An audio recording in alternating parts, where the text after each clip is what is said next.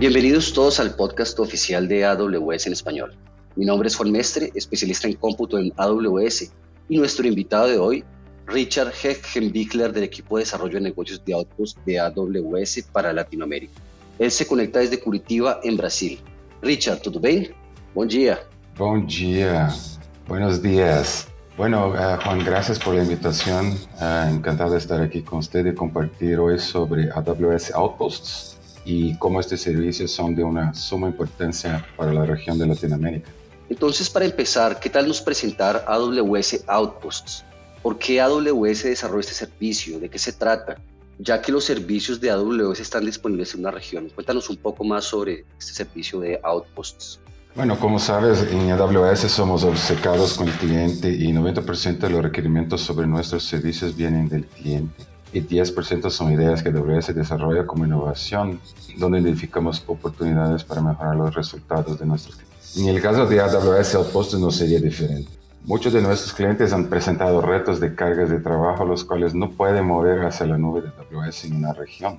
Hoy tenemos cada vez más regulaciones en cada país respecto de protección de datos, las contingencias para mantener operaciones localmente, así como también mantener la soberanía y autonomía de esos países con sus regulaciones. Así también como hay eh, la cuestión de soluciones de disaster recovery y también políticas internas de la empresa que muchas veces requieren mantener los datos en sus propios datos.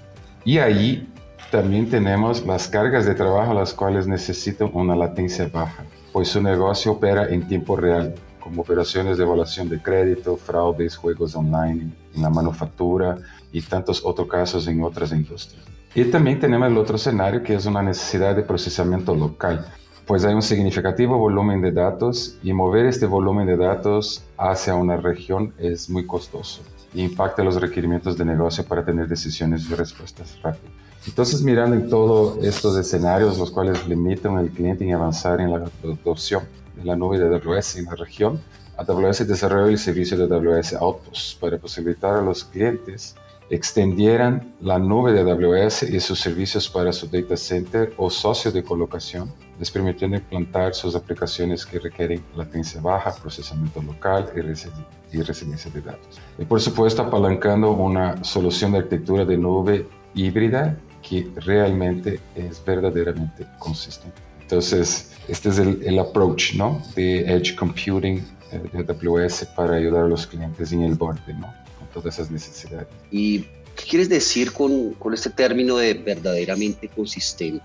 ¿Y, ¿Y por qué esto es importante? Bueno, como consistente lo que queremos decir es que AWS Outpost permite exactamente la misma experiencia para los equipos operativos, así como los desarrolladores, en utilizar los servicios de AWS a través de las APIs de AWS CLI y SDK que están disponibles en la región. ¿no? Entonces, no hay ningún requerimiento o especialización o un conocimiento particular para que pueda implantar sus aplicaciones en AWS Outpost.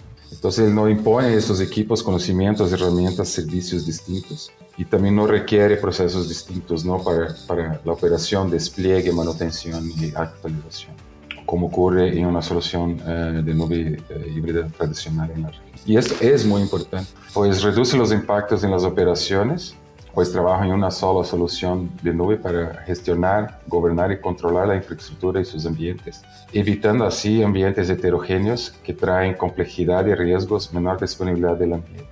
Así como para el equipo de desarrollo muchos ganos, pues sus aplicaciones y configuraciones están encima de los mismos servicios de AWS, les quedando nada más a AWS Outpost como más una zona de disponibilidad para hacer despliegues de aplicaciones que necesitan latencia baja, por ejemplo. Esto reduce la complejidad, pues pueden gestionar una misma base de código y dependencias, o sea, una versión única de la aplicación, así como ahorros en tiempos de prueba. Y claro, despliegues más rápidos y aumento de la productividad. Qué interesante, Richard. Y decías que AWS Outpost es un servicio. Eh, estoy imaginándome poco aquí este servicio como una extensión de mi data center, pero al mismo tiempo de la nube de AWS. ¿Cómo así? Explícame un poco más. ¿Qué es diferente en AWS Outpost de un equipo tradicional de infraestructura de hardware que los clientes ya tienen instalados? Bueno, además de las necesidades de los clientes que hablamos anteriormente, identificamos también la necesidad de tener una experiencia verdaderamente consistente con los demás servicios de AWS. Entonces la solución fue diseñada para que sea entregue a los clientes como tal. AWS Outpost se utiliza de los mismos equipos que utilizamos en la región de AWS, con nuestra tecnología de Hypervisor Nitro Systems, la cual provee para AWS Outpost toda la administración, monitoreo y operación de manera automatizada, así como los updates y parches de la AWS Outpost es prácticamente una extensión de la nube en el data center del cliente, pero quien administra, monitorea, actualiza y ejecuta manutenciones es AWS. Incluso todo el equipo que es instalado, mantenido, soportado y reemplazado por AWS, quedando el cliente con el enfoque en lo que es más importante entregar ambientes rápidamente, simplificar el relacionamiento con un solo proveedor, y en este caso AWS, y esto todo con la seguridad que tiene ahí trae AWS. Todo esto en un solo servicio con las opciones de cobro por todo adelantado, parcial adelantado o sin adelantado. Como analogía, hay una semejanza entre el modelo de S2 con instancias reservadas, pues lo que el cliente está adquiriendo, además de todo que ya hablamos, es una capacidad de cómputo y almacenamiento reservado como un servicio en su data Y apalancar esta capacidad con servicios de S2, EBS y S3, incluso tanto otros servicios gestionados por AWS como RDS, EKS, SS, IMR y tantos otros. Excelente, esto es como tener mi propia instancia reservada en AWS, como dijiste, pero al lado, ¿no? en mi propio data center o en un lugar de colocation con baja latencia, próximo a mis servicios y próximo a, mis aplicaciones. Excelente. Eh, pero ¿cómo, ¿cómo, el cliente entonces puede escoger las capacidades de cómputo en S2? Eh, ¿Cómo puede integrarlo con servicios como EBS y S3, por ejemplo? ¿Y qué compone el precio del servicio? Y por otro lado, también quería que me contaras, Richard, cómo puede hacer despliegues de aplicaciones en S2, almacenar sus datos en EBS y objetos en S3. Eh, se pueden utilizar servicios que permiten modernizar aplicaciones modernizadas, por ejemplo. Exacto. A respecto de S2, no solo las capacidades de cómputo que va a ocupar, que les va a dar la, la, la cantidades de CPU y de RAM que ocupa, pero qué tipo de instancias necesita para el tipo de procesamiento que requiere las cargas de trabajo. Tenemos las instancias de M5 de cómputo genérico, por ejemplo, las C5 de cómputo optimizado, las R5 de memoria optimizada y las G4DN de gráficos optimizada para acelerar cargas de aprendizaje de máquina y procesamiento de imagen. Y con estos servicios disponibles, clientes pueden hacer despliegues de servicios como RDS, que es nuestra base de datos eh, relacional gestionada por AWS, para un servicio de base de datos relacionado. ¿no? y con soporte para MySQL, SQL Server y PostgreSQL, y también con EKS y SS para ejecutar un servicio gestionado de contenedores. Amazon EMR para analíticos con las últimas versiones de Spark y Apache Hive y tantos otros servicios que tenemos ahí. Muy bien, Richard. ¿Y los servicios de red, por ejemplo, de seguridad, de auditoría, que ya tenemos en las regiones de AWS, esos mismos servicios están disponibles en Outpost también? Buen punto. Como le había dicho que AWS Outpost es una extensión de la nube de AWS en donde el cliente la ocupa y que trae un servicio verdaderamente consistente, todos estos servicios están disponibles y son utilizados exactamente de la misma manera y con la misma experiencia. AWS Outpost puede extender una VPC desde la región o más, tener su propia VPC solo para Outpost, crear subnetes con todas las reglas de configuración y seguridad y hacer despliegues de instancias de C2. CloudWatch para el monitoreo de los ambientes de aplicaciones y también CloudTrail para informaciones de auditoría y reporte. Y claro, todo esto puede ser hecho con la utilización de scripts de CloudFormation como Terraform y Python y tantos otros scripts de CloudFormation. Qué bien, de hecho esto es una extensión de la nube en AWS en mi data center o en mi lugar de colocation eh, y es fundamental tener la misma experiencia, la misma, las mismas herramientas las mismas eh, posibilidades de servicios, seguridad y todo lo demás. Ahora quería que me, me contaras sobre algún caso de, un cliente que ya haya utilizado AWS Outpost y con estos servicios. Ah, tenemos muchos casos, pero quisiera comentar, por ejemplo, el caso de Morningstar. Eh, Morningstar es una empresa eh, de operaciones financieras y, y mercado americano y ya tenían sistemas ya por, por décadas, ¿no? Implementando ahí para hacer trading, órdenes de procesamiento de órdenes de acciones, de bonds y todo eso. Y el reto que tenían era cómo mover estas cargas de manera que no fuera tan arriesgado y decidieron tener un plan de adopción de la nube por múltiples años. ¿no? Y el reto eh, fue tratado utilizándose AWS Outpost, pues con la instalación de AWS Outpost como un servicio en su data center les permitió hacer un lift and shift, lo que hablamos aquí en AWS, que es hacer un, levantar esas aplicaciones y ponerlas en outposts. Esto ya les modernizó la parte de infraestructura y de hardware, pues así ya, eh, ya no tienen que estar operando y haciendo el gestionamiento y todo el proceso que involucra eh, ahí la, la, infraestructura tradicional de hardware en un data center. Y ahí pudieron empezar su proceso de modernización de sus aplicaciones con contenedores como EKS. Eso les permitió hacer una migración modular, porque como tienen outposts cerca de los sistemas ahí legados, la cuestión de latencia es muy importante junto a la parte de datos, y eso les permitió entonces modularizar y fragmentar los monolíticos que ahí tenían, pero manteniendo la baja latencia y aprendiendo sobre AWS al mismo tiempo, le permitiendo una aceleración. Los resultados para ellos fueron realmente la productividad que ganaron, principalmente del equipo de operativo, pues ahora estamos enfocados en la gobernanza, control, gestionamiento y, y, entrega rápida de ambientes seguros a los equipos eh, de desarrollo y por supuesto los equipos de desarrollo que tuvieron su curva de aprendizaje, pero ya pudieron eh, hacer despliegues también hacia la región. Y bueno, ahora estoy imaginándome, suponiendo que soy un cliente, eh, estoy interesado en el servicio, contrato el servicio.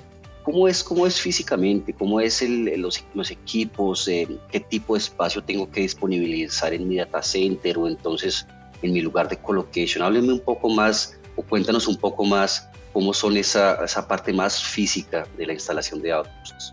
Claro, claro. Sí, hay un componente físico, obviamente, que el AWS Outpost es, como había dicho, es el mismo equipo que AWS utiliza en la región. Hoy la versión de Outpost es un rack de 42U, ¿no? Y fue diseñado con alta disponibilidad en mente. Lo que quiere decir es los aspectos de las fuentes de energía, todo está en doble, eh, la parte de redundancia y garantizar cinco nueves de dígitos para durabilidad de la parte de, los datos, así como el top of the rack switches con dos switches en, su top. Y ahí el cliente también puede diseñar soluciones de alta disponibilidad para la parte de C2, diseñando o soluciones que eh, van a soportar eh, fallas en dentro del propio rack o diseñar soluciones con disaster recovery con dos outposts, por ejemplo, y un, y un sitio primario y un sitio secundario. Todo lo que está en, en, el rack virtualmente es encriptado, ¿no? Y toda la comunicación de outposts hacia la región también es encriptado, así como también las comunicaciones de integración de AWS Outposts a la red local de y también, por supuesto, tenemos eh, eh, claves eh, de seguridad, que es un lacre, y ahí disponibilizamos esto para el cliente también, caso él, quiera tener un mayor control de su servicio que tiene instalado. Vale decir que es, Outpost utiliza prácticamente la misma posición, las mismas proporciones de posición de un rack 42U estándar y puede escalar dentro del propio rack en cuestión de capacidad de cómputo y almacenamiento y caso ocupe expandir y ultrapasar la capacidad que está en este rack, vamos añadiendo más racks. AWS Outpost puede llegar hasta 96 racks para constituir un outpost lógico. Outpost es como si fuera, como dije, una zona de disponibilidad local del cliente. Ya en lo que es eh, sobre el data center, el outpost empieza con la parte de consumo mínimo de una capacidad pequeña eh, con 5 kVA y llegando al máximo a 15 kVA. ¿no? Entonces, eh, esos son, son puntos importantes de evaluar en el espacio del DTC. Y también hay que tener una disponibilidad de un link que se conecta a la región que el cliente quiere operar. En este caso, aquí tenemos Brasil o cualquier otra región que el cliente, que el cliente quiera conectar, por ejemplo, en Estados Unidos, en las diferentes regiones que tenemos disponibilidad. El único requerimiento es que este link sea del mínimo de 1 gigabyte por segundo pero también soportamos 10, 40 o 100 gigabytes, porque Outposts tiene su plano de control, está en la región. Entonces, eh, todo es controlado a través de, la consola o de CLI, todo eso que comunica hacia la región para hacer los comandos mutables en autos. Claro que una vez servicios ya estén ahí eh, configurados y desplegados, operan localmente ahí mismo. Así como la parte que hablamos de residencia de datos, ¿no? que también a través de las políticas se puede definir esto. Me quedó muy claro, Richard. Tenía exactamente esas preguntas sobre requerimientos mínimos de conexión, de potencia del data center. Quedó súper, súper claro. Ahora, en el contexto de la región, eh, ¿cuán importante es AWS Outpost para América Latina y en cuáles países está este servicio disponible? Vea que AWS eh, tiene una región disponible que está acá en Brasil, en São Paulo, y todos los demás países que miramos desde México, hasta Uruguay, estamos hablando de, distancias eh, muy largas y hasta falta de disponibilidad de la región para ellos les impacta exactamente en los casos de aplicaciones o que ocupan residencia de datos o la cuestión de la latencia y el procesamiento local, ¿no? Porque hay muchas soluciones que son diseñadas o tienen requerimientos o incluso el propio negocio cuando pensamos en juegos online, por ejemplo, con múltiples players, esa necesidad es latente, ¿no? Entonces, la importancia de AWS Outpost para clientes en Latinoamérica es exactamente la posibilidad de enderezar aplicaciones de carga de trabajo que exigen estos requerimientos. Y claro, AWS estamos a cada rato anunciando la disponibilidad de Outposts eh, en nuevos países. Exactamente para este momento tenemos Argentina, Chile, Brasil, Colombia, Perú, Puerto Rico y México y prontamente vamos a estar en más otros países eh, aquí de la región de América Latina. Ya habías comentado, Richard, que los servicios, vamos a, vamos a decir así, los más conocidos como IBS o los más, los más tradicionales como IBS y S3 están todos disponibles. Pero, y, si quiero utilizar eh, servicios disponibles en el marketplace de fabricantes de software, por ejemplo, ¿AWS Outpost tiene estos servicios también disponibles? Exacto. Nosotros eh, trabajamos tanto con nuestros socios de Marketplace, así como los proveedores de soluciones SaaS o que ya están integrados a la arquitectura y los servicios de AWS. Por supuesto, hacemos un trabajo eh, continuo de proveer a los clientes eh, las certificaciones. Hoy, por ejemplo, ya tenemos para la parte de telcos, ¿no? Ya tenemos la solución de Ericsson y Nokia de 5G, ¿no? De las funciones de red virtualizada ya certificadas para las telcos, para que apalanquen estas soluciones para implementaciones de 5G. Y tenemos más de 64 ya soluciones de socios certificados bajo el programa Service Ready, como por ejemplo VMware Cloud, o sea, los clientes pueden utilizar Outposts, pero si quieren mantener VMware Cloud para hacer el gestionamiento, lo pueden integrar a su plataforma de VMware. También las soluciones de Veritas o las diferentes imágenes y versiones de SUSE, de Linux, Dynatrace, Trend Micro, Peer Storage y Citrix, por ejemplo. Y estamos certificando soluciones a todo momento, como había dicho, y, puedes buscar por AWS Outpost Partners en la internet que te va a llevar ahí a la lista ya de socios certificados. Incluso tenemos también servicios de consultoría que ayudan a los clientes en la adopción, migración y modernización para la nube híbrida así, y también para la computación en el borde como Accenture, uh, Wipro, Adrans, uh, Rackspace, Deloitte y muchos otros. Bueno, para los, los beneficios y los servicios para los usuarios de cloud para mí son muy claros. Ahora que estás hablando de socios, como los que mencionaste, me pregunto si hay oportunidades de negocios para ellos también con Outposts eh, y cosas como certificaciones y consultorías, por ejemplo.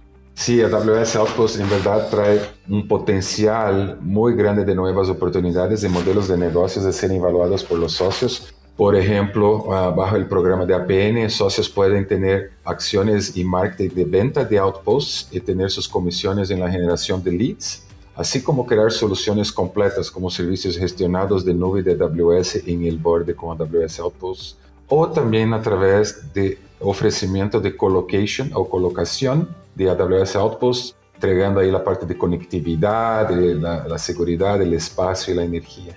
Así también como servicios profesionales. Vemos que el mercado de la región se utiliza y muchos de los partners para les proveer colocación y conectividad de hardware, sea para contingencia, disaster and recovery o hasta como sitio primario. El potencial es muy grande para una variedad de modelos de negocio, al mismo tiempo transformando los procesos de operación, manutención y gestión, como había comentado antes, les dando más productividad y enfoque en los servicios gestionados para sus clientes, como servicios de Edge Computing On Demand. Richard, gracias por, por, presentarnos AWS Outpost. Este es nuestro primer podcast sobre este servicio y estaremos trayendo más información sobre Outpost. Vemos que hay muchas cosas por, hablar, para discutir y por conocer y el potencial es grande tanto para nuestros clientes como para nuestros socios y partners. Eh, Richard, ¿cómo los, nuestros clientes y socios también pueden buscar más información sobre ese servicio, sobre Outposts? Bueno, primeramente, gracias a, usted, Juan, por me permitir el espacio. Es impresionante las capacidades que AWS Outpost trae para los clientes y socios y partners sobre el futuro de la nube híbrida y los servicios de cómputo en el borde. Ah, tenemos mucha información online en nuestra landing page de AWS Outposts en la internet, así como muchos videos en YouTube y Twitch. Basta hacer una búsqueda ahí con ah, la palabra Outpost o AWS Outpost te va a traer bastantes resultados sobre temas técnicos o comerciales o eh, de tanto otro interés sobre las industrias, ¿no? Y claro, ah, los clientes siempre pueden enviar un email a su account manager y ah, a su partner development manager, a los cuales estarán muy felices por su contacto. Y claro que van a contestar con informaciones o incluso se eh, conectar a mí para agendarnos una plática sobre AWS Outposts. Muy bien, muy bien, excelente. Richard, muchas gracias nuevamente por tu participación. Gusto mío. Hasta el próximo podcast de AWS Outpost, Juan. Muy bien, eh, eh, más, más una vez, gracias a Richard del equipo de desarrollo de negocios de AWS y gracias a ustedes por escucharnos. Esperamos que este capítulo haya sido de su agrado y que toda esta información les sea útil. Recuerden que leemos cada correo que nos envíen. La dirección es awspodcast en español con n arroba amazon.com.